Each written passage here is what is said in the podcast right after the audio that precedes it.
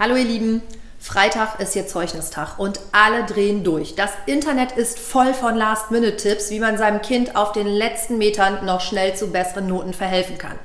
Ernsthaft. Wer nicht googeln will, hier kommen die drei heißesten Tipps. Mündliche Mitarbeit um Faktor X steigern, den Lehrer anbetteln, ein Referat halten zu dürfen, alle Mappen und Hefte piekfein herrichten, zur Not alles nochmal neu abschreiben. Ist so. Der Familienfrieden ist tatsächlich ernsthaft in Gefahr und der Druck und die ganzen Erwartungen werden sich entweder in Tränenfluten, übertriebenen Freudenschreien oder stummer Resignation entladen. Ach du Jemine. Willst du, dass es bei euch auch so ist? So viele Emotionen rund ums Zeugnis? Nee? Gut.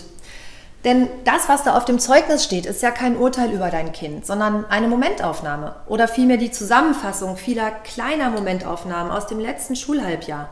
Und die sagen lediglich aus, wie dein Kind jetzt dasteht, was es jetzt gut kann und prima macht und wo es jetzt noch nicht sein Potenzial ausschöpft oder einfach den Bogen noch nicht raus hat.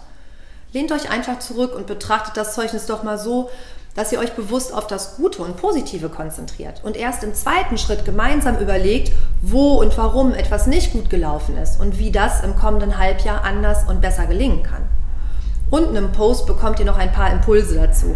Und eine aktuelle Studie zum Thema Mindset und schulische Leistungen haben wir auch für euch gefunden. Macht's gut und feiert euer Kind oder eure Kinder. Sie sind ganz sicher alle auf einem großartigen Weg.